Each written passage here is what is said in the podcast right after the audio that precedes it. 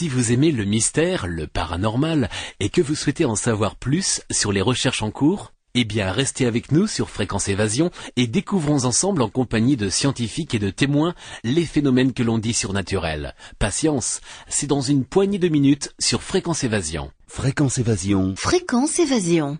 Dans quelques instants, la clé du mystère sur Fréquence Évasion, nous allons parler de NDE, d'expérience aux frontières de la mort, et nous aurons en ligne Florence Hubert qui a vécu une expérience, et juste après, nous retrouverons le docteur Jean-Jacques Charbonnier. À tout de suite. Enfin, il existe une radio dynamique et proche de ses auditeurs. C'est Fréquence Évasion, la radio du Grand Sud sur le web. Écoutez la différence. Chaque jour sur Fréquence Évasion Grand Sud, info, loisirs, culture, environnement et détente. Fréquence Évasion www.fréquenceévasion.com Fréquence Évasion. Fréquence Évasion. Florence Hubert, bonjour et merci d'être avec nous. Oui, bonsoir. Alors, nous sommes ensemble pour parler de NDE, d'expérience aux frontières de la mort. Vous avez vous-même vécu une NDE il y a quelques années déjà. À quelle occasion vous avez vécu cette expérience et comment ça s'est passé? Alors, c'était en août 2001 en Corse, le 25 août 2001. Donc, c'était en plongée sous-marine à 41 mètres euh, en dessous du plafond de la mer, ce qui est très profond. Et euh, j'ai plus d'air dans la bouteille. Voilà ce qui s'est passé. Alors c'est vrai que hum, il y a des, des, des gens qui m'ont dit que ça s'appelle une narcose des profondeurs. Bah, je vois pas où est le problème de la narcose des profondeurs. D'autant plus que j'étais pas fatiguée, on n'avait pas fait la fête la veille. Vous savez, la plongée c'est quelque chose de très sérieux. Ouais, ouais. Donc bon, euh, et voilà quoi. Donc là, à 41 mètres au fond de la mer, quand on n'a plus d'air, euh, c'est pas terrible.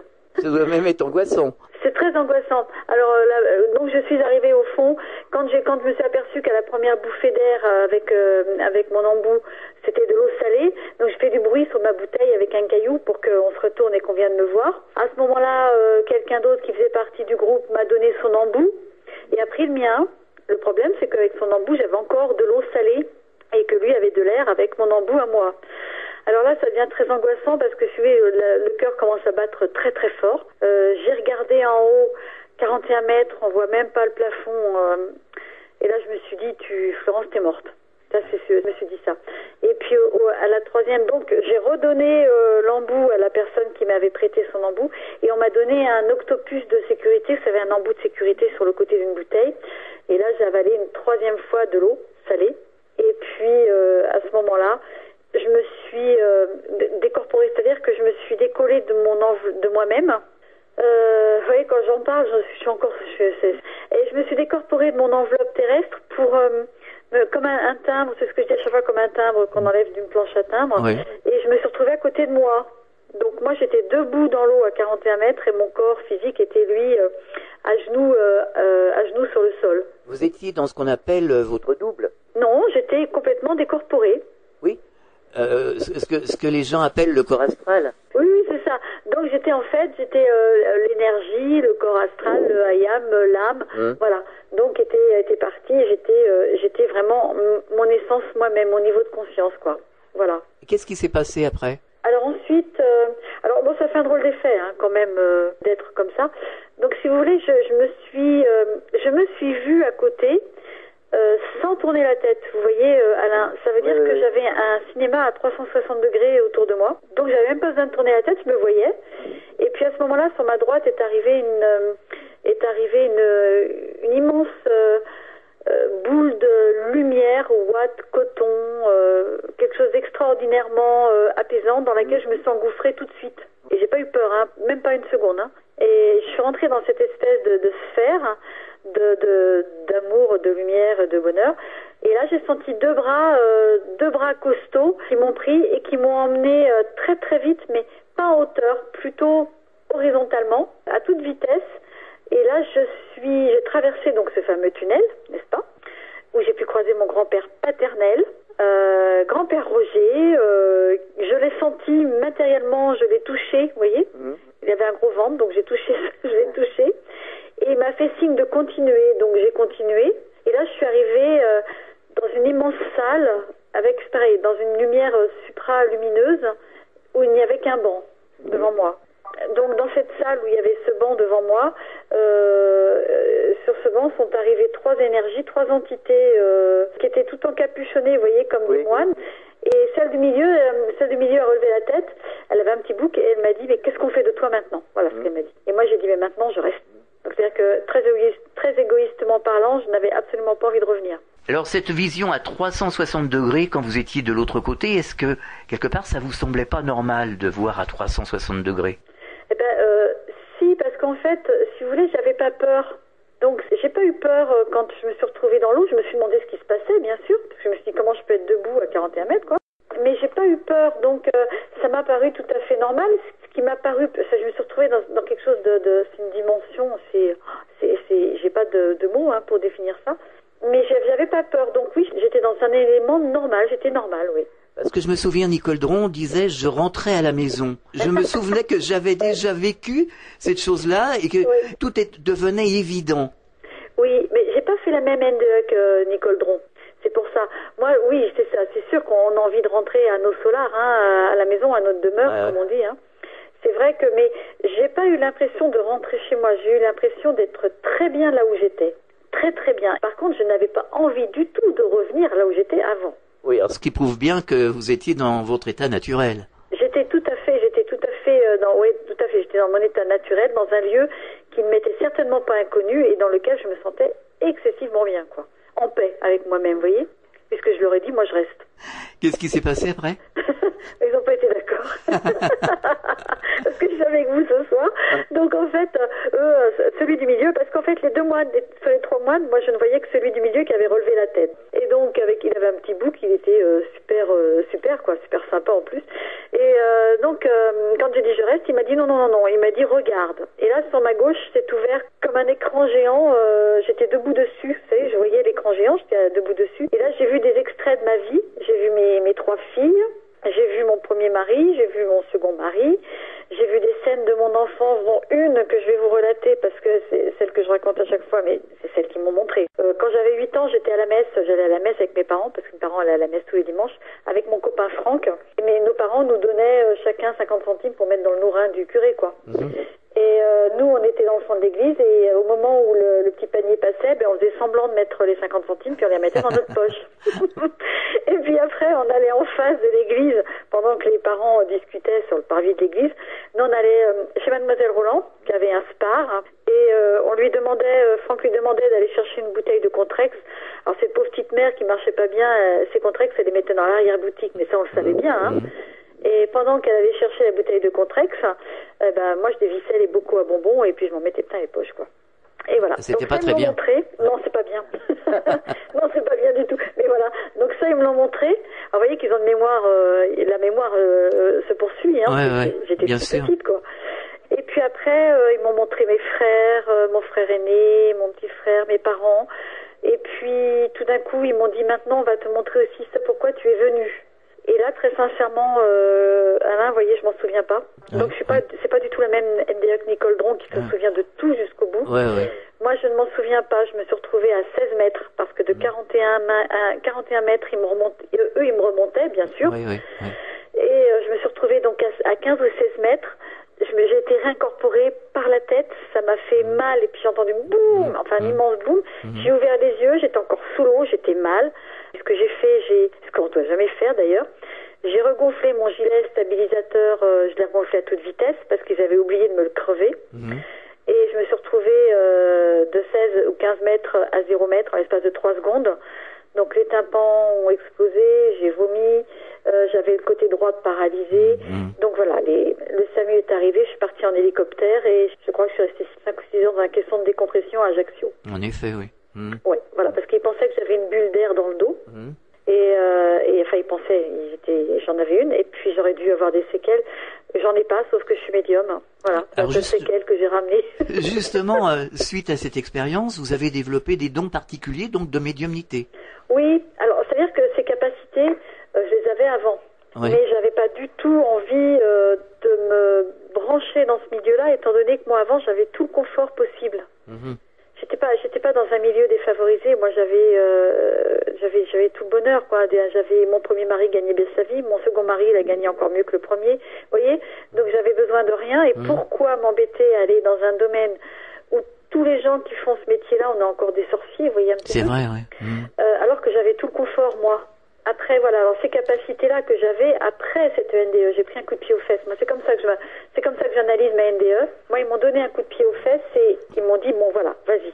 Donc, c'est après la NDE que je suis euh, vraiment partie dans ce domaine-là. J'ai l'impression qu'ils ont l'air d'être forts hein, pour donner des coups de pied aux fesses. Oui. et oui, parce qu'en fait, oui, parce qu'en fait, de l'autre côté, ils sont, ils sont très sympas. C'est vrai que, Mhm. mais ils sont aussi, euh, ils, ils peuvent être très rigides et quand on comprend pas, ils peuvent donner des coups de pied aux fesses. Oui, oui, oui. oui. Ouais. Et puis, euh, j'ai l'impression qu'ils aiment pas qu'on pleurniche sur, sur notre sort. Non, ils aiment pas qu'on pleurniche ni sur notre sort parce que dans la vie, on a des perches et il faut les prendre. Mhm. Moi, celle que j'ai prise, c'était une grosse perche parce que, euh, pensez bien, depuis j'ai divorcé, Mhm. euh, ça s'est mal passé dans les familles. Enfin bon, voilà, j'ai beaucoup d'amis qui, ont, qui m'ont tourné le dos, voilà. Mhm. Mais j'ai pris cette perche. Alors ils veulent pas qu'on pleure sur son parce que les gens qui prennent pas, euh, qui prennent pas ces per- leur perche, eh bien, n'ont pas le droit de se plaindre. Mhm. Mais il est vrai, il est vrai qu'on n'est pas forcément conscient euh, de, de recevoir une perche. À un, à un moment, on n'est pas forcément réceptif. Et puis, il est vrai que il y a euh, certaines personnes, c'est quand même difficile de, de, de vivre certaines situations. On a besoin quand même d'aide quelque part. Ah bah oui, non, non, mais rien n'est évident. Hein. Ouais. Mais c'est vrai que, euh, euh, contrairement à, à Nicole, euh, euh, parce que je la connais, je la connais bien, Nicole Dron. C'est gentil, elle, adorable, Nicole. Oui. Ouais, elle Ouais. est super sympa. J'ai fait une grosse bise et elle nous écoute. Elle nous écoutera, oui. Voilà. Eh bien, euh, c'est vrai que Nicole, euh, moi, ça m'a carrément tout changé ma vie. C'est-à-dire que j'ai pris un virage. euh, Nicole, elle a continué sa vie dans ce domaine-là. Elle Mhm. raconte très bien Ouais, sa. NDE. Elle a vu des choses sur le futur extraordinaires. Mhm. Moi, ils m'ont mis un coup de pied aux fesses pour me dire, mais est-ce que tu vas te bouger? Mhm. Voilà. Oui, on a chacun son vécu. Hein. Et on a chacun son vécu. Chaque, chaque NDE, je pense, quand on fait une NDE, c'est, c'est pas non plus un concours, mais quand on fait une NDE, on n'en revient euh, jamais indemne, hein, de toute façon. Hein. Ah bah, je veux bien le croire parce que, bon, moi j'ai pas vécu de NDE, mais pour avoir côtoyé depuis 25 ans des gens qui ont vécu des NDE, no- notamment Nicole, entre autres, hein, mais Oui. plein d'autres, et si on s'intéresse bien à la question, si on s'approche des gens qui ont vécu ces expériences, euh, on comprend les choses et même ça a un, un retentissement sur nous parce que même moi, hein, je vois plus les choses de la même façon du tout. Hein. D'autant plus que j'ai toujours cherché très tôt, depuis l'âge de 7 ans, hein, 7, voilà. 7, 8 ans. Donc, euh, quand on est vraiment, on a bien compris et qu'on fait confiance au témoignage, ça vous transforme par rebond. Oui, oui, bien sûr, ça jaillit sur les autres, hein, bien sûr. Ah, hein. ouais, ouais. Il y a des raisons, ce qu'on appelle des résonances, nous. Mhm. Et euh, c'est vrai que ça fait maintenant, euh, la NDE, c'était en 2001. Vous voyez, j'ai fait ma NDE le, le 25 août 2001. Mhm. Je suis née un 7 août, Oui, donc 5 et 2, 7, donc on revient toujours au chiffre 7. ouais, hein. ouais, c'est drôle. Hein. Et Mhm. oui, c'est drôle. Donc et, et et après cette NDE en 2001, je suis partie de chez moi en 2004. Donc j'ai mis du temps quand même. Hein. Ouais, ouais, ouais. Ça n'a pas été, ça a pas été, je suis pas partie dès le lendemain de la NDE quoi. Mhm. D'abord il a fallu que je fasse, euh, je fasse mon chemin, que je comprenne les choses, que je rencontre des médiums comme euh, euh, Henri Vigneault. Ah oui, que nous avons eu à ce micro, ouais, ouais. Oui, oui, Ouais. mais j'ai appelé Henri Vigneault, Rénal Roussel, ils m'ont rappelé euh, pour m'expliquer. euh, D'ailleurs, j'ai eu beaucoup de chance qu'ils me rappellent. Hein. Mhm. Et, euh, et puis après, euh, la vie a été, euh, la vie s'est fait, est faite que bon, bah, voilà, en, en, en juin 2004, je suis partie de chez moi, quoi. Mhm. Donc j'ai mis du temps quand même. Mais c'est vrai que euh, quand on m'a dit euh, que j'avais fait une narcose des profondeurs, je vois pas où est la narcose des profondeurs. Sinon, je me souviendrais pas de tout ça. J'aurais pas changé ma vie à 100%. Bah, bien entendu. si j'avais fait cette narcose. Ouais, ouais. Euh, et, et puis tout ce que j'ai vécu euh, était tellement intense que il n'y a pas de mots terrestres pour expliquer tout ça. D'autant plus que vous décrivez euh, une vue à 360 degrés, des paramètres que tout le monde décrit, que tous les gens décrivent. Ce sont des choses universelles, ça. Eh ben oui, oui, parce que euh, il y a toujours dans, dans, dans toutes les NDE qu'on fait, Hum il y a toujours un lien. Oui. Ah, Donc euh, il y a- il y a toujours ce, alors il y a le tunnel. Le tunnel, oui. Euh, bon, moi, j'ai- pas passé mon temps, je l'ai pas vu beaucoup. Hein. Moi, j'ai Mm. juste euh, vu mon grand-père. J'ai- quand même bien tracé. Hein. Ils ont Mm. été vite. Hein. Mm. Mais ils avaient aussi que j'étais sous l'eau. Ils avaient que trois minutes, très peu de temps. Bah oui. ouais. Mais il y a toujours ou le tunnel, ou où, où, euh, où on voit quelqu'un qui a compté pour nous dans notre vie. Ou ouais. Il y a toujours une lumière, il y a toujours un amour, il y a toujours beaucoup de compréhension. Il y a des NDE négatives, c'est vrai que ça existe. Ouais, hein. ouais. Ça, c'est peut-être Jean-Jacques vous en parlera aussi. Oui, on en a parlé ai, j'avais fait une émission d'ailleurs avec euh, Pierre Jovanovic. Oui. Voilà, Pierre Jovanovic. euh, sur une NDE négative. C'est un Américain qui venait à Paris et puis euh, qui a fait une NDE pendant son séjour à Paris et puis il est tombé justement dans ce qu'on appelle vraiment le bas astral hein, pour, Oui. pour ceux qui voilà. Et puis il a eu tellement peur, il a appelé euh, Jésus, Jésus et hop, la lumière est arrivée, le tunnel est arrivé et il est rentré dans la lumière, il s'est extrait de la partie négative. Oui.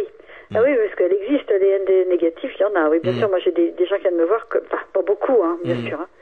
Mais bon, euh, et c'est quelque chose de plus.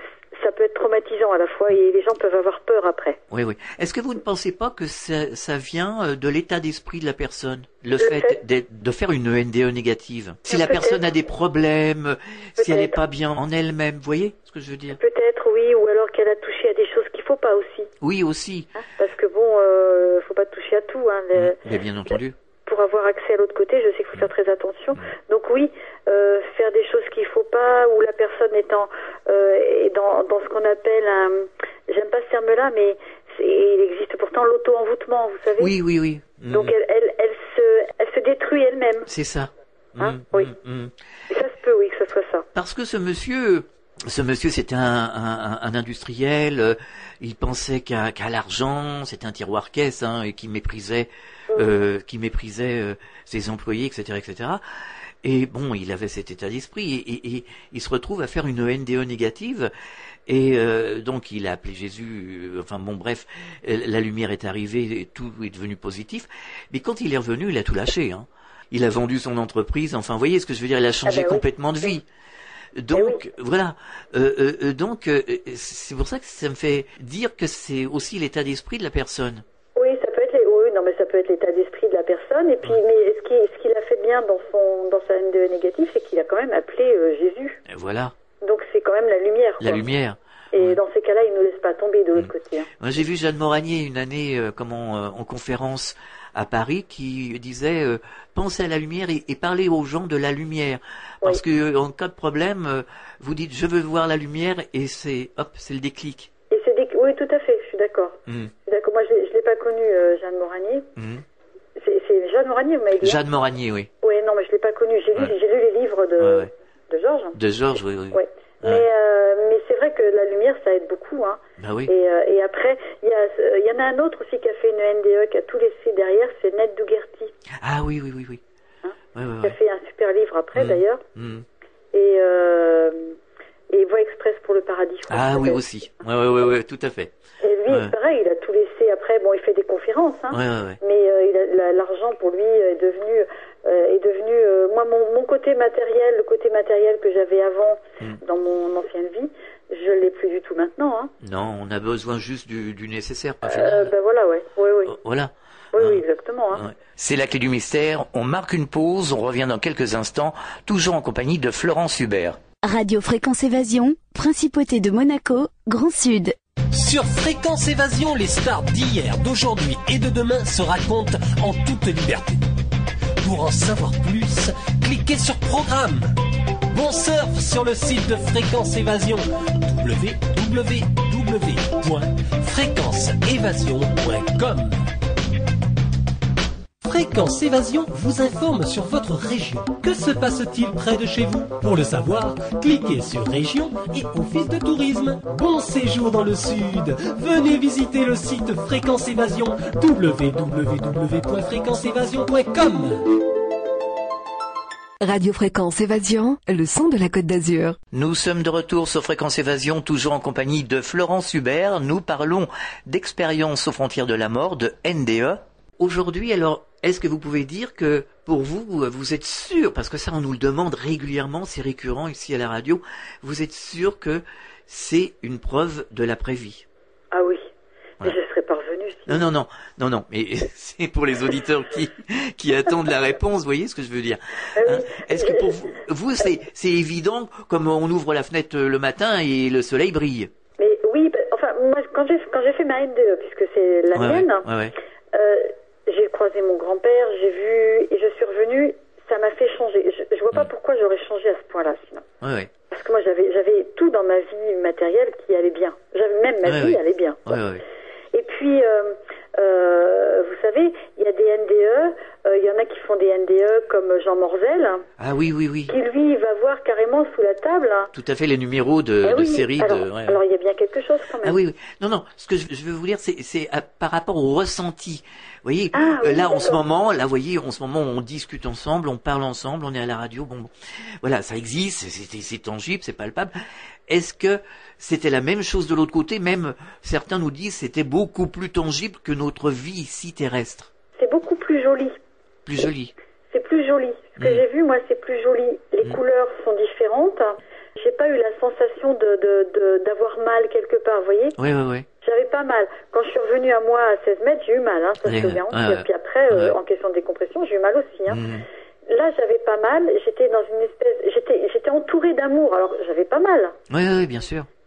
Puis, euh, on, vous voyez, je laissais, je laissais mes enfants, je laissais Mhm. mes trois filles, Ouais, ouais. je laissais ma famille. Mais vous voyez, ça me faisait pas mal. Mhm. J'étais dans l'amour inconditionnel pour eux, alors que Ouais, eux, je, je serais partie de l'autre côté, vraiment, je serais parvenue. Eux auraient eu très mal. Bien sûr. Et même pas moi, non, non, bien sûr, j'étais plus, oui, je suis, j'ai- je suis plus en affinité avec l'autre côté qu'avec le côté terrestre où il y a beaucoup de, on est mal par moment. Hein. Alors que répondez-vous aux personnes euh, qui vous disent, par exemple, oui, oui, c'est bien joli tout ça, mais tu as vécu un, un joli rêve? Mais euh, je, je les contrarie plus.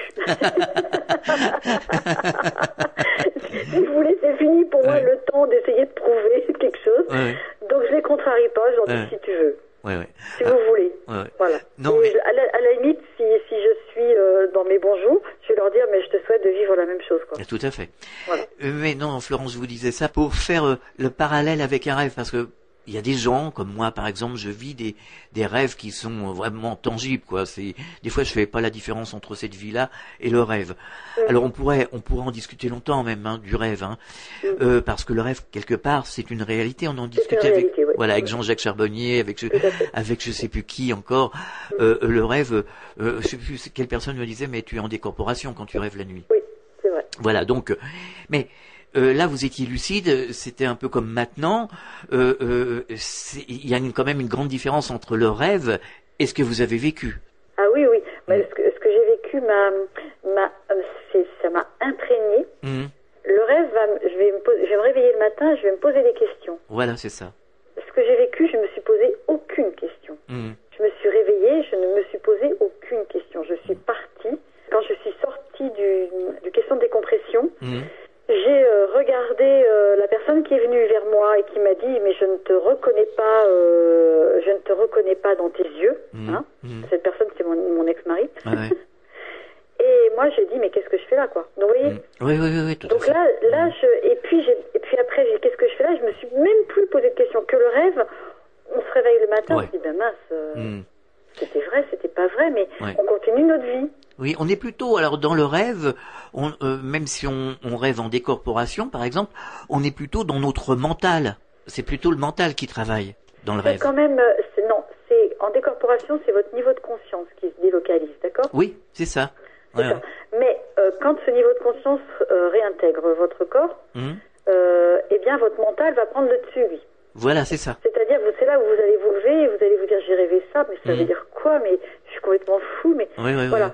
Mais le mental, va, vous allez vous poser des questions, c'est ça. Mhm. C'est ça, oui, oui, oui. Que la NDE, euh, que ce soit Nicole, que ce soit euh, Jean Morzel ou plein Mhm. d'autres personnes, on Mhm. s'est même pas posé de questions à savoir si c'était vrai ou pas. Le mental, il a même pas agi.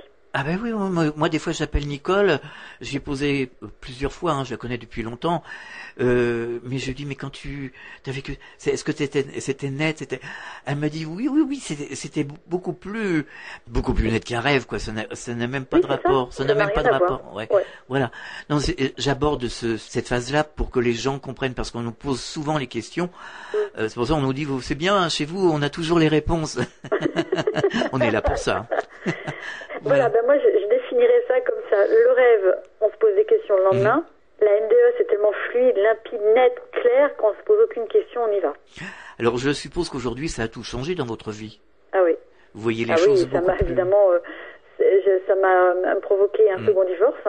Euh, j'ai, euh, bon, je vous dis, j'ai des amis qui m'ont tourné le dos, euh, de la famille. euh, Mm. bon, c'est pas facile de parler de ça euh, encore dans la famille parfois. Donc bon, j'ai des parents qui ont euh, qui, ont beaucoup évolué. Hein, euh, bon, à ce niveau-là, j'ai un père. mon père est venu me voir en conférence, c'est génial, quoi. Ah oui, oui, oui. Ah mon père était hermétique, il est mhm. venu quand même voir deux fois en conférence. Mmh. Oui, ça, ça a changé beaucoup de choses. Je n'ai pas le même train de vie qu'avant. Bon, vous- comme vous dites, hein, on vit. Hein. Ah oui, oui, on vit même On vit- mieux. Moi, je, euh, voilà, parce que je, je vis de ça maintenant, bien sûr. Ah j'ai ouais. une, rému- une rémunération, etc. Mais j'ai pas du tout le même train de vie qu'avant. Mais à la limite, ça, ça me manque pas non plus. Non, non, non. Du moment qu'on peut faire des choses Oui, intéressantes. oui, très bien. voilà. Et puis, on- euh, ce, qui, ce qui est important, c'est d'être bien entouré. Et c'est ça le plus difficile. Ben, c'est ça, c'est-à-dire que là, dans le milieu dans lequel je suis, bon, euh, c'est quand on est quand même dans une famille, on se comprend tous, c'est la même famille. hein. Mhm, bien sûr. C'est une famille d'âmes qui se retrouvent avec des niveaux Ah ouais. de conscience plus différents quand tout même. à hein. fait, tout à fait. Voilà, mais c'est quand même une famille. Mm. Que la famille terrestre, elle nous, euh, elle est complètement différente. On, on, on arrive dans une famille pour faire une incarnation Ouais. terrestre. Ouais, ouais, ouais. Alors, vous n'avez pas eu de message particulier, vous n'avez pas eu d'informations particulières. Tout s'est Si, arrêté. j'ai eu des informations particulières, vous allez me traiter de folle si je vous dis. Ah non, non, non, allez-y, on va pas ici. Non, non, non. Alors j'ose vous le dire, d'accord Allez-y. Alors, des informations sur des, des personnes décédées Bah, surtout, en général, des, des informations, comme Nicole Alors, avait eu, euh, par exemple, mais ça peut Alors être moi autre j'ai eu chose. le nom du pape, Oui, là, le pape François. oui, oui. Donc j'avais son prénom, j'ai fait des paris. Mhm. J'ai pas parié grand chose, hein. Non, non. J'ai juste parié comme ça, j'avais son prénom, je savais. ouais, ouais, ouais. Voilà. J'ai euh, j'ai vu la mort en direct de Marie Trintignant. Oui, C'est-à-dire, je l'ai vue mourir et l'heure à laquelle était, elle est morte et comment ça s'est passé. oui. J'ai des, des, des amis qui étaient là à ce moment-là. Mhm.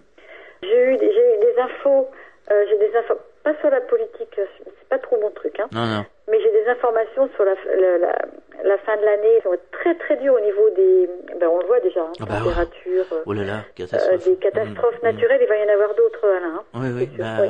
Ah, faut s'y attendre. Hein. bah déjà, on est bien, on est bien, euh, comment, euh, servis, nous, ici, dans le Sud, hein. Ah ben vous êtes gâtés, vous. hein. Ah oui, oui, oui, vraiment. Nous encore, à Toulouse, il pleut, mais moi où je suis, à Blagnac, il n'y a pas Ah, de... vous êtes à Toulouse Oui.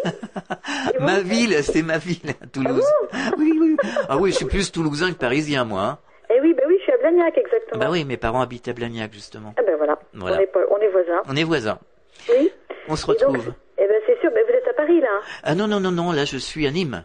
Vous êtes à côté, d'accord, à côté de Marseille, d'accord. Oui, oui, oui. Ok, ben Nîmes, vous êtes gâtés en ce Oui, on est gâtés. Nîmes-Montpellier, c'est une Ah oui. véritable catastrophe. Ah oui, vous êtes ouais. Mm. Non, non, des catastrophes naturelles, il va y en avoir d'autres. Oui, oui.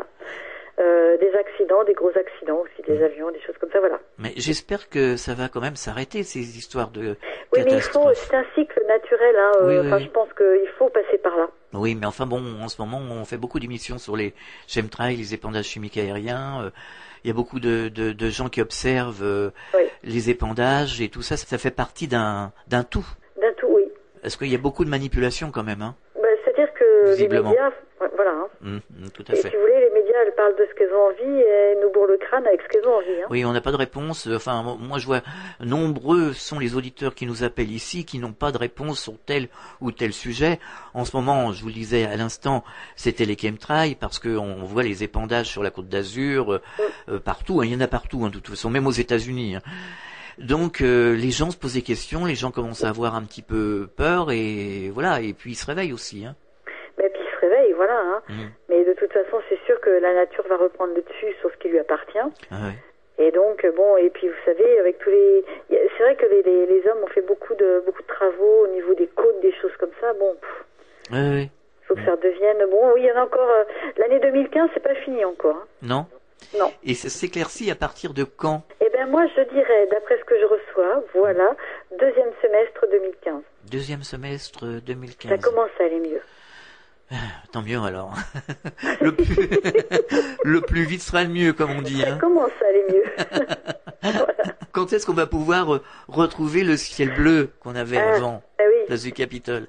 Place du Capitole, ben, je sais pas. Bah, on verra bien. hein. Ben oui, exactement, ouais. Florence, est-ce que vous auriez quelque chose à ajouter?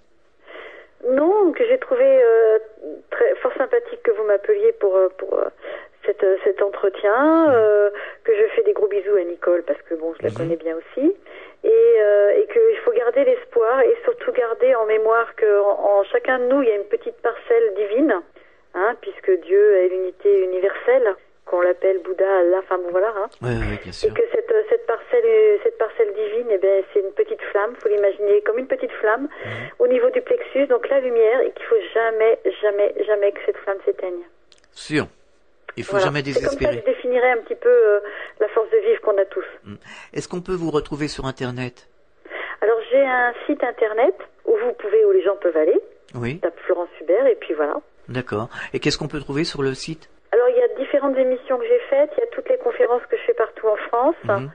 Euh, des journées d'approche à la médiumnité que j'organise maintenant aussi, Mhm. euh, et puis mon parcours que les gens peuvent suivre, voilà. D'accord. Vous avez des projets particuliers, des conférences, un projet d'écriture, je ne sais pas? Alors là, la, la- la prochaine conférence est à Toulouse, c'est une grosse conférence à Colomiers, Mhm. avec une association qui s'appelle Source de Vie Toulouse, Oui. donc où il y aura justement Vigneault, Georges Puig, Hérald de Gaglio et moi-même. Mhm. Et puis euh, ensuite, euh, je fais des régulièrement. Je vais sur Paris, je vais sur Nantes, je vais sur Angers, je vais sur Caen dans des librairies Mhm. où je fais des, euh, des conférences et, et des, des rendez-vous. D'accord. Voilà. Et puis euh, j'organise régulièrement des journées, ce que j'appelle des journées d'approche à la médiumnité. C'est pas des stages, c'est pas des formations.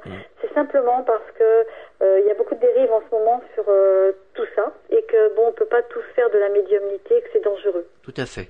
Et donc, euh, sur cette journée-là, ben, je fais une approche de tout ce qui peut être dangereux et de toutes les protections qu'on peut avoir. C'est bien de, de le préciser. Mm, voilà. Florence Hubert, merci d'avoir participé à la clé du mystère sur Fréquence Évasion et à très bientôt. Eh ben, je vous remercie beaucoup. À la bonne continuation. À bientôt. Oui. Au revoir. Au revoir. Merci Florence Hubert pour votre témoignage. Dans quelques instants, nous allons retrouver le docteur Jean-Jacques Charbonnier. À tout de suite. De Menton à Toulouse, Radio Fréquence Évasion, le soleil du Grand Sud. Venez découvrir la cuisine et les recettes du Grand Sud. De la Corse à la Provence, du Languedoc au pays toulousain, toutes les recettes du terroir vous sont proposées sur le site de Fréquence Évasion. Cliquez sur Programme et Cuisine. Bon appétit avec Fréquence Évasion. www.fréquenceévasion.com votre soirée télé sur les six chaînes et la TNT. Qu'allez-vous regarder ce soir Pour en savoir plus, cliquez sur Programme TV. Fréquence Évasion vous propose le programme de votre soirée grâce à programme-télé.org. Bonne soirée à la télé ou sur Fréquence Évasion. Partout dans le Grand Sud, Fréquence Évasion. Docteur Jean-Jacques Charbonnier, bonjour, merci de participer à cette émission. Bonjour. Alors, nous venons d'écouter le témoignage de Florence Hubert qui a vécu une NDE, une expérience aux frontières de la mort. J'ai envie de vous demander, y a-t-il quelque chose de nouveau euh, dans les recherches? Ben, Dans les recherches, oui, et immédiatement, nous avons eu la publication euh, du docteur Sam Parnia euh, de l'université de Southampton, qui a publié le 7 octobre une étude qui est intéressante, mais enfin qui révolutionne rien. Par contre, cette étude, elle a été, euh, je dirais, euh, exagérément mise en exergue par les médias, en donnant des chiffres qui sont euh, faux, en fait. Euh, en fait, je m'explique. Oui. On a titré la plus grande étude réalisée euh, jusqu'à présent sur les expériences de mort imminente. Euh, 2060 patients euh, étudiés, etc. Alors c'est vrai que l'étude qui, à ce jour, fait référence est l'étude de Pin Van Nomen, ce cardiologue qui avait euh, présenté donc euh, une étude euh, sur euh, 344 arrêts cardiaques interrogés. Mhm. Et cette étude a été publiée dans The Lancet en 2001 et c'est une étude qui devient poussiéreuse puisque euh, c'était des patients euh, qui avaient été réanimés dix ans auparavant. Mhm. Donc vous voyez, euh, en- quand même en Oui, oui. et mais enfin, c'est toujours et encore cette étude-là qui reste la plus grande. Mhm. Euh, alors je m'explique. Euh, les auditeurs vont pas comprendre. 2060 patients d'un côté, Ouais. 344 de l'autre. Mais en fait, euh, les patients de l'étude de Samparnia qui ont été interrogés, c'est pas du tout 2060 patients. Euh, L'étude a été faite effectivement à partir d'une cohorte de 2060 euh, arrêts cardiaques durant la période étudiée, mais il y a eu seulement 330 euh, patients qui ont été réanimés, et sur ces 330 patients, il suffit de lire euh, l'article qui a été publié en anglais, 140 étaient interrogeables, et sur ces 140, il y a eu seulement 101 patients interrogés. Donc on voit bien là que euh, c'est encore euh, l'étude de Pin Van Nomen sur 344 patients interrogés qui fait autorité. D'accord. Et je signale, d'autre part, qu'il y a un Français, c'est pas un Anglais, parce que Mhm. Samparnia est un, un réanimateur anglais, Mhm. il y a un Français qui s'appelle François Lallier Mhm. et qui va présenter au CHU de Reims une thèse médicale, donc il va devenir docteur en médecine grâce à cette thèse sur les expériences de mort imminente. Euh, lui, il a travaillé pendant trois ans et il a interrogé 118 patients, 118 patients qui avaient fait des arrêts cardiaques. Donc, il, a, il a fait une étude qui est supérieure à celle de, de Samparnia au point de vue euh, quantitatif. Et je ne vais pas dévoiler ici les résultats de sa thèse parce qu'elle a, elle a vraiment de quoi surprendre. Ah oui? Euh, oui, oui, oui. oui. Elle, a, elle a de quoi surprendre, donc je vais pas, je vais pas, je fais euh, effet teaser si vous voulez. non, mais on n'a pas le droit de dévoiler les. Mais c'est quelque chose d'intéressant. Oui, Ouais. oui. Euh, Il y a pas mal de choses intéressantes euh, dans cette thèse et, j'ai eu le, le privilège et l'honneur de, de diriger cette thèse. Encore aujourd'hui, on, on a mis euh, au point les derniers détails de, de sa thèse et, et c'est vraiment quelque chose qui, qui va qui va bouleverser, je crois, euh, les acquis et, et les connaissances sur les expériences de mort imminente que moi j'appelle, vous le savez maintenant, expériences de Ouais, mort ouais. provisoire. Oui, en fait, ça, ça va dans le bon sens. Ça va tout à fait dans le bon vous nous rassurez là. Ouais, ouais, ouais, ça va dans le bon sens, ça va pas dans l'autre sens. Tant mieux. le sens qu'on affectionne tous. Oui, exactement. On a envie hein, que ça avance. Bah, bien sûr, on a envie que on ça, envie, que mais ça avance. Là, là, il va faire, je pense qu'il va faire euh, vraiment euh, euh, faire un bond en avant euh, à la connaissance de, de ces expériences de, de mort imminente. Mm. Ce qui est intéressant, quand même, il faut pas minimiser Mhm. euh, le- l'étude de- de- qui a été publiée à l'université de Southampton de Samparnia. Mhm. Euh, il dit que 2% euh, des patients qui avaient été étudiés ont vécu une euh, expérience de sortie de corps. Mhm. Alors, c'est pas 2% des 2060 patients, c'est 2% des 120 patients. C'est deux patients, en fait. vous voyez Oui, oui, d'accord. et euh, donc voilà, il faut relativiser les choses. Mais il y en a un qui a pu euh, témoigner et raconter sa réanimation, notamment l'utilisation précise du défibrillateur semi-automatique, Mhm. ce qui euh, montre bien qu'il euh, avait une forme de conscience dans les 30 secondes après l'arrêt cardiaque, après avoir le l'électroencéphalogramme plat. Et, et donc ça c'est intéressant parce que euh, il a décrit euh, en visuel l'appareil, Mhm. il a entendu euh, les bips de façon très précise euh, de euh, l'appareil du défibrillateur euh, automatique qui le réanimait.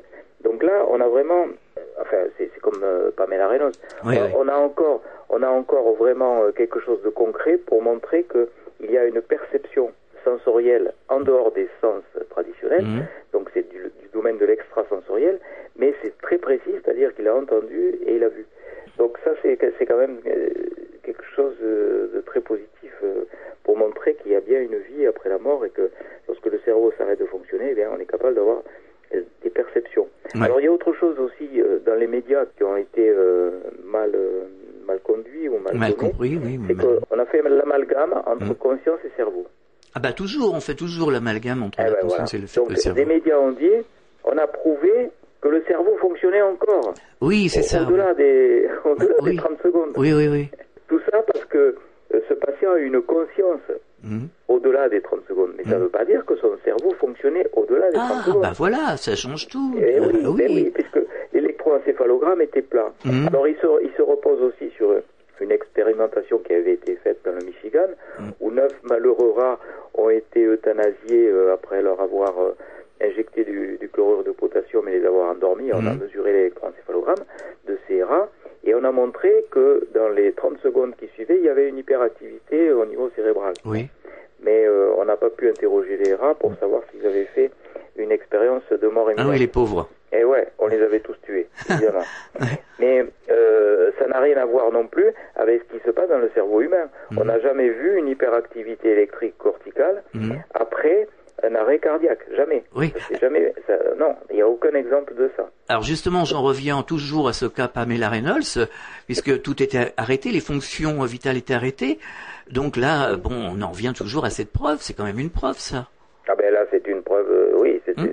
je veux dire, c'est une preuve éclatante. C'est celle qui dérange le plus les matérialistes. Oui, oui. Il faut peut-être rappeler très brièvement. Oui, rappelez, rappelez-la. Euh, je vais aller très vite. Oui. C'est une personne que l'on perd du cerveau parce qu'elle a euh, une malformation cérébrale. Mhm. Pour euh, l'opérer, on est obligé d'arrêter sa circulation cérébrale pendant plusieurs minutes, Mhm. presque une heure, et euh, on est obligé aussi de refroidir son cerveau à 15 degrés 5.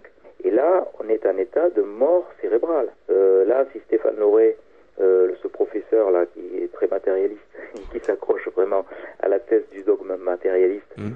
euh, euh, fait une IRM, eh ben c'est tout noir à l'intérieur, il y a plus de sang, c'est froid. ouais. Donc euh, on est vraiment dans un état de mort cérébrale documenté. Mhm. Et là, Pamela Reynolds a une conscience beaucoup plus performante que lorsque son cerveau fonctionne, Oui, oui. lorsqu'on la réveille et Mhm. qu'elle dit, voilà, j'ai vu ceci, cela, les instruments qui ont été Mhm. utilisés, euh, elle a pu décrire les temps opératoires, etc. Mhm. Elle a même décrit euh, euh, la musique et ils avaient mis Hôtel California, je crois, dans le bloc. Exactement. Hein, c'est ça? Donc là, on est sûr que son activité corticale cérébrale Mm. ne fonctionnait plus. Donc sans activité corticale cérébrale, on n'a aucune perception sensorielle possible, c'est-à-dire on n'a plus de vision, on n'a Mm. plus d'olfaction, on n'a plus d'audition, on n'a plus d'impression tactile. Euh, voilà. Euh, do- donc on est sûr que ce n'est pas par l'intermédiaire de son cerveau que euh, Pamela Reynolds a eu ces informations. Voilà. De la même façon que dans l'exemple de Samparnia, on est sûr que le patient qui était réanimé n'avait pas accès à ces informations, la couleur du défibrillateur, les bips sonores, etc., par l'intermédiaire de son cerveau, par Mhm. l'intermédiaire de son lobe occipital euh, qui donne la Ouais. vision, par l'intermédiaire de, de son audition. Donc voilà, là on a, on a vraiment, enfin de toute façon, plus on va aller, plus les preuves vont, vont s'accumuler. Vont tomber, oui, bien sûr.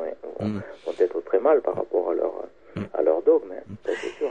Est-ce que vous avez recueilli euh, d'autres témoignages de patients ou de personnes qui auraient vécu l'expérience L'expérience de mort provisoire. Oui, oui, oui. Ah ben, pour vous donner un, ordre d'idée, il se passe pas une semaine sans que je reçoive trois ou quatre témoignages de plus. Ah oui, quand même. Alors, il il faudrait euh, pouvoir les décortiquer, il faudrait Mm. pouvoir les analyser comme l'a fait François Lallier dans sa thèse, il faudrait pouvoir les interroger, il faudrait pouvoir leur faire faire leur, leur- le, le test de Grayson. Euh, vous savez que potentiellement, il y aurait en France, ne, ne serait-ce qu'en France, 2 millions et demi de personnes qui auraient vécu ça. C'est sûr que moi, je peux pas tout faire. Oui, oui, Je oui. peux pas, je peux pas colliger tous ces, tous ces témoignages. sûr. À un moment donné, il y avait une, une, euh, psychologue qui m'aidait, euh, Julia Crisiane, qui travaille Mhm. avec- au Centre expérimental des, des expériences de mort imminente à Paris, Mhm. CEMI. Il a euh, un peu lâché le truc parce que, bon, c'est- c'est c'est tellement énorme le, Ah, c'est énorme, le, ouais. le Mhm. boulot qu'il y a à faire. Mhm. Donc c'est vrai que moi je m'oriente plutôt vers l'exploration de la conscience d'une autre façon, justement, puisque Mhm. vous avez eu Flo- Florence Hubert il Oui, oui. il y a un instant, Oui. euh, par l'intermédiaire des médiums, pour voir ce qui se passe au niveau de la conscience lorsque celle-ci est déconnectée de la conscience analytique. C'est-à-dire que lorsqu'il n'y a aucune perception sensorielle, je pense qu'il y a l'émergence d'une autre forme de conscience, que j'appelle la conscience intuitive, Mhm. avec euh, donc des possibilités extrasensorielles. Et je me suis dit, fort de cette euh, théorie ou de cette hypothèse de travail, je me suis dit que peut-être que les médiums seraient capables, en salle opératoire ou en réanimation, de recueillir euh, des informations émanant des personnes qui sont dans ces états-là. Ah oui, oui, oui. ça serait d'un d'une aide considérable. Imaginons que l'on puisse savoir ce que pense un comateux euh, pendant qu'il est en coma profond.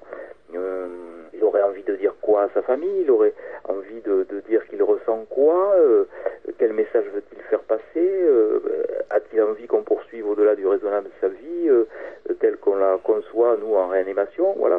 Tous ces éléments-là, on les a pas. Ça doit être faisable, hein. Ça, ça doit être faisable, hein. Eh ben, c'est faisable parce que les premiers tests que j'ai m'ont tellement fait peur que je les ai arrêtés. Mhm. Euh, parce que euh, là, je travaille maintenant actuellement avec euh, un avocat spécialisé dans le droit des malades Mhm. et je mets au point un protocole d'accord parce qu'on peut pas fouiller comme ça dans la conscience des, Et- des bien comateux sûr. ou des gens euh, qui sont anesthésiés.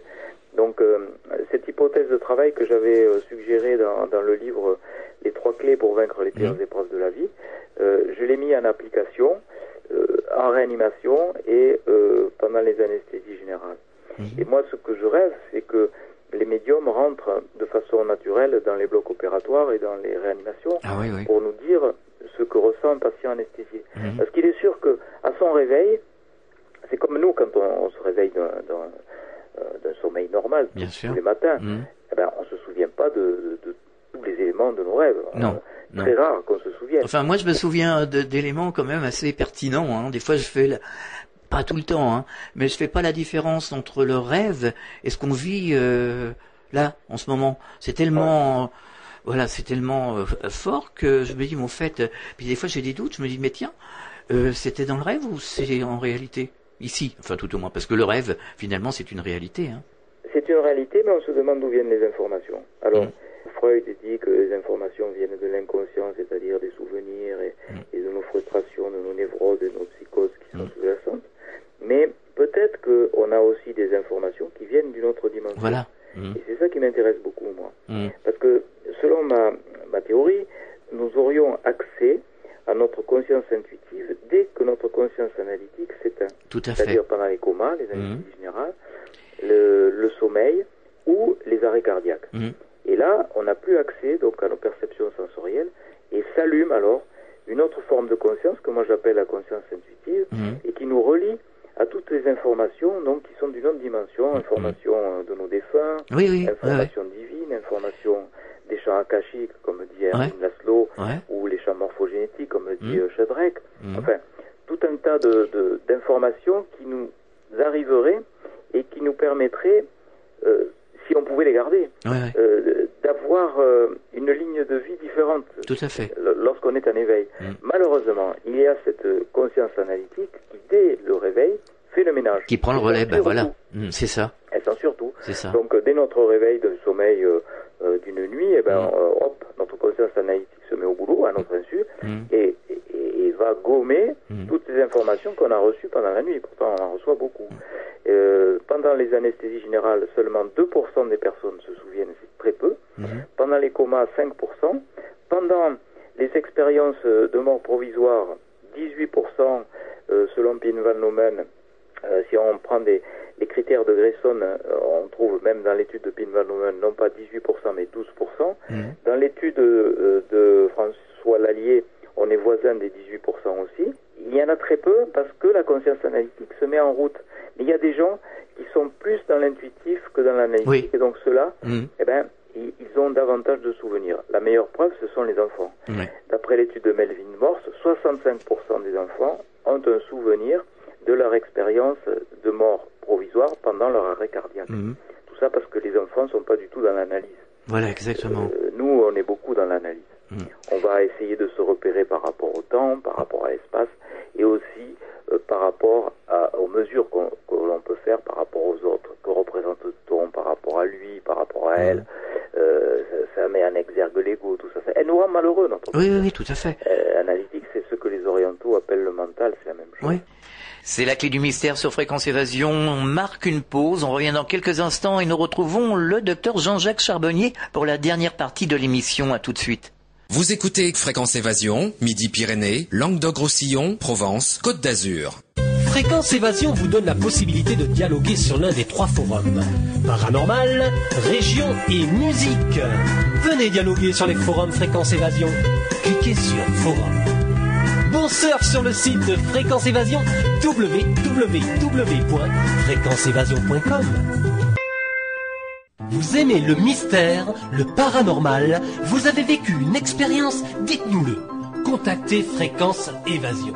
Cliquez sur Programme et Paranormal Fréquence Évasion www.fréquenceévasion.com Fréquence Évasion, c'est la chaleur provençale, une vraie bouffée d'oxygène. Fréquence Évasion, le soleil du Grand Sud. Nous sommes de retour sur Fréquence Évasion. Nous retrouvons le docteur Jean-Jacques Charbonnier pour la dernière partie de l'émission. Nous parlons de NDE. Il faut le déconnecter, l'intellect, à un moment donné. Ben voilà, il Hmm. faut savoir le déconnecter. Il faudrait pouvoir euh, euh, méditer. Oui. Euh, alors méditer, c'est un bien grand mot, mais il suffit de se mettre en, en position off au Mhm. niveau euh, cérébral. Mhm. Donc, dans mon livre Les trois clés, je donne quelques quelques recettes, mais Mhm. qui me sont personnelles. Euh, donc, euh, on peut avoir de- des personnes. On les voit d'ailleurs quelquefois. Je m'amuse moi quelquefois quand je suis dans des dans des salles d'attente de, de euh, via un sas euh, pour prendre l'avion ou quoi, je regarde les gens. Quelquefois, il y en a qui sont dans les états méditatifs. On les voit très bien. Ils, ils sont assis façon confortable, ils ont les- le regard fixe.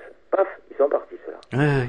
Alors, à condition qu'ils ne soient pas partis dans des analyses, dans des pensées où, où leur conscience analytique va être en action, euh, ils seront dans la conscience intuitive. Et puis, paf, ça dure. Quelquefois, on les, observez les gens. Ouais. Euh, ils ont ce regard fixe, et puis ça dure pas longtemps. hein. Mhm. Ça dure euh, quelquefois euh, quelques secondes, quelques dizaines de secondes, et puis c'est tout. voilà. Alors, je me dis, tiens, il y en a un là. Combien de temps il va tenir. et c'est rare que ça dure plus d'une minute. Bah oui, c'est- sûr. Mais c'est ce que disent euh, souvent les médiums que j'ai à ce micro et qui me disent on peut travailler, ça se travaille tout ça. Ah oui, ça se travaille. oui. Hein? Il faut un peu décrasser tout ça, quoi, finalement, hein, et puis euh, euh, sortir du justement de ce mental, de cet intellect, et le laisser un petit peu euh, sur l'étagère, hein, et puis rentrer dans l'information, quoi. Alors les médiums me fascinent moi parce que Mm. ils ont cette capacité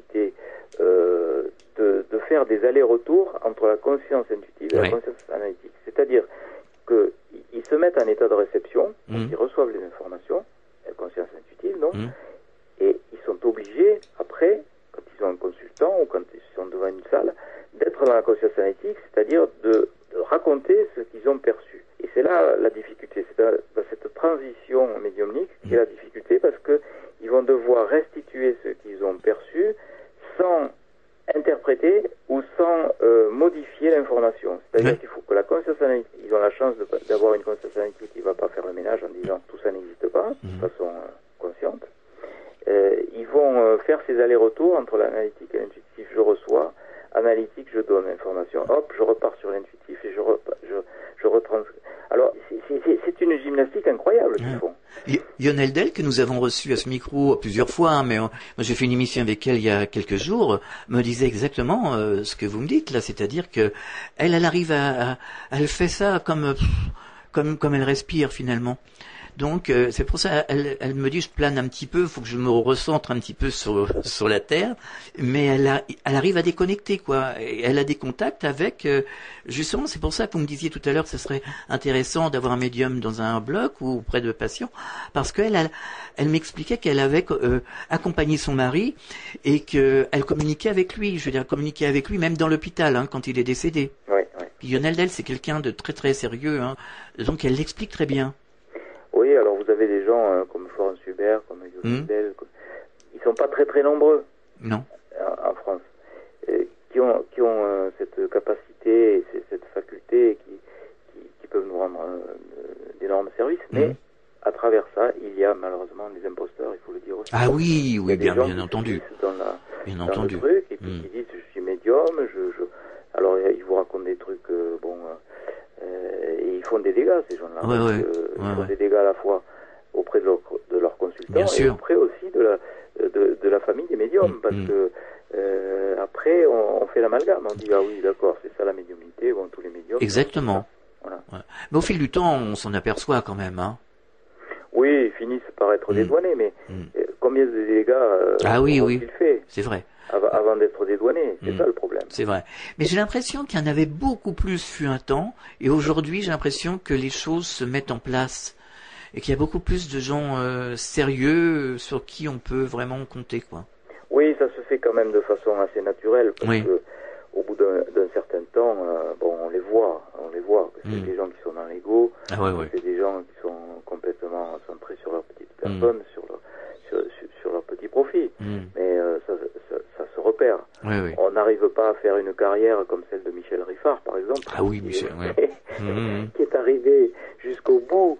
Euh, là, elle vient de nous quitter. Euh, euh, elle, a- elle allait arriver centenaire, pratiquement, Ouais, ouais, ouais. ce- ce- Ouais. cette dame. Mais combien de services elle a rendu Ah. Et je crois que si ça n'avait pas été euh, des messages du cœur et des messages Mm. authentiques, euh, elle n'aurait pas duré. euh, Bien entendu. Elle n'aurait pas duré euh, aussi longtemps. Et on voit actuellement, on voit beaucoup de jeunes médiums qui, qui vont se brûler les ailes et qui vont Mm. se, se- qui, vont dans le mur. On le Mm. voit. Bon. C'est même pas la peine de, de donner de nom. ça se ressent, de toute façon on le ressent, on le ressent. hein. Hélène Bouvier aussi était quelqu'un de formidable. Oui, ah ben, bien sûr, Hein. Voilà, des gens comme ça.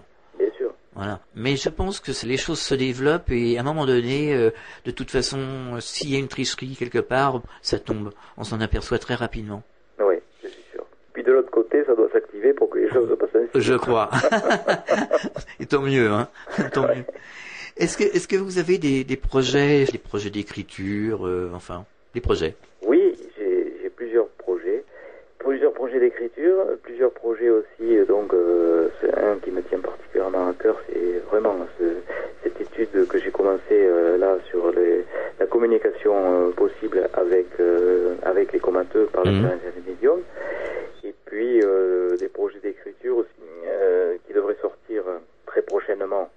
Là, c'est pas un projet d'écriture, c'est une finalité euh, qui, qui croise plusieurs regards sur les tabous de la mort à travers donc euh, une enquête que nous avons réalisée sur plus de 3000 personnes.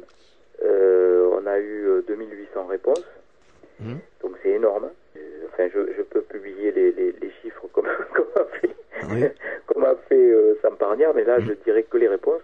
Donc les réponses, nous en avons obtenues avec Annie Babu euh, 2800, c'est beaucoup, sur un sondage d'opinion sur le suicide assisté, l'euthanasie, les soins palliatifs et les expériences de mort imminente, ou les expériences de mort Ouais, ouais. provisoire. On a croisé des populations comme ça. Mhm. Alors des populations qui se tournent le dos. hein. Ouais, ouais. Euh, ceux qui s'intéressent aux, aux expériences de mort provisoire, c'est pas du tout les mêmes qui s'intéressent au suicide assisté ou à Je me doute, oui. Mm.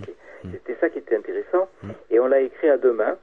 Donc, euh, euh, l'autre auteur est Annie Babu, qui est une militante, elle, de la DMD, euh, donc euh, une association pour le droit de mourir dans la dignité qui est favorable au suicide assisté, qui est favorable à l'euthanasie active. Donc, et, nous avons croisé la plume avec elle, puisque moi, je ne suis pas du tout dans ce, dans ce trip-là. Ouais, ouais, ouais. Je dirais, je suis opposé à tout ça. Je, suis- je trouve que le business qui s'organise au- autour de, de suicide assisté en Suisse, par exemple, ça, Ah oui, oui, Ouais, ouais, c'est effrayant ça. Ouais, ouais. Et euh, on a argumenté Mhm. autour de ce questionnaire, autour de ces réponses à ce questionnaire. Alors, il y a des statistiques, puis il y a des résultats qui sont assez savoureux parce que, par exemple, euh, on sait que les catholiques sont contre l'euthanasie, hein, et par contre, la majorité des catholiques qui nous ont répondu sont favorables. Vous voyez, Ah oui des, des choses comme ça. Euh, On n'est pas au bout des surprises en, en lisant le livre parce que on apprend des choses assez intéressantes de nos doute. réactions à travers euh, nos vies respectives, nos recherches. Bon, on, on se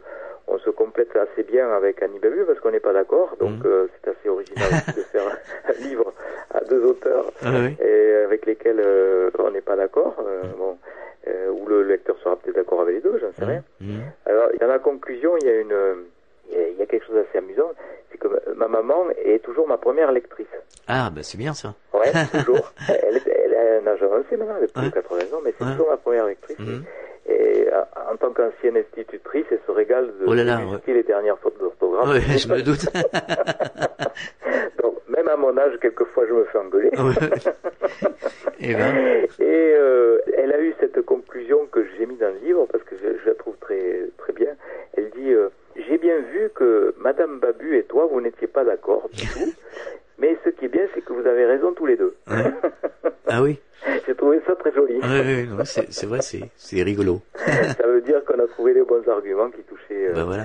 euh, et qu'on a su les défendre. De toute façon, il y a que dans l'échange hein, qu'on arrive à trouver les solutions. hein. Le livre, il s'appelle euh, Suicide assisté, euthanasie, Mhm. soins palliatifs, NDE, quatre regards sur les tabous de la mort. D'accord. C'est le titre définitif, ça sera aux éditions de Trésanier et ça, ça va paraître avec un préfacier surprise. Donc on a plusieurs noms et ça sera quelqu'un de connu et qui nous fait le, la gentillesse de préfacer. euh, Je, je le dis pas parce qu'ils sont, il y en a plusieurs euh, D'accord. en liste. Et si vous voulez venir en parler euh, ici, ça sera avec plaisir. Ah ben oui, on, on viendra avec Annie Babu parce que Annie Babu, alors, autre particularité de ce livre, habite en Guadeloupe. Oh là là. Oui, en Eh oui. Ouais, Donc euh, on s'est rencontrés euh, pas par coïncidence parce qu'il Mhm. fallait qu'on se rencontre. Voilà. ouais. Ouais. Et pourtant on habite à plusieurs milliers de kilomètres l'un de Mhm. l'autre. Il fallait qu'on se rencontre pour faire ce livre. Mhm. Et on a écrit ce livre donc à des milliers de kilomètres de distance. Comme quoi. Et chaque fois on s'est changé dans nos dialogues. Vous voyez, on peut on peut faire un livre. Les auteurs étant éloignés. Donc c'était euh, vraiment. Vous voyez, je suis presque malheureux que ça s'arrête parce que c'était un échange très Mhm. euh, très très intéressant pour nous- pour nous deux et euh, une expérience qui était euh, qui était très enrichissante. Est-ce que vous avez des conférences de prévues dans le sud, à Toulouse, certainement, évidemment, mais un peu partout en France aussi, non? Oui, oui, oui, bien sûr. Donc tout va être sur mon site euh, www.charbonnier.fr. Alors ce site est en reconstruction parce qu'il y a tellement d'informations. Ah oui, oui, ça je sais, je suis allé voir. Non, non, il est illisible. Alors, Ouais. bon, il faut aller sur Actualité, il faut faire Ouais. dérouler la bande avant de voir où je vais. Ouais. Donc là, euh, on, on est en train de le refaire et euh, il y a au moins une conférence tous les mois, quelque Mhm. part. D'accord. Tous les mois, il y a quelque chose. Je vais aussi aller en Belgique, Mhm. euh, au Canada Mhm. et euh, aussi que je dois aller encore à Marrakech. Oui, sous, le soleil Tout de Marrakech. Mhm. D'accord. Merci d'avoir participé à notre émission et à bientôt sur cette antenne. Au revoir. Merci beaucoup. Fréquence Évasion.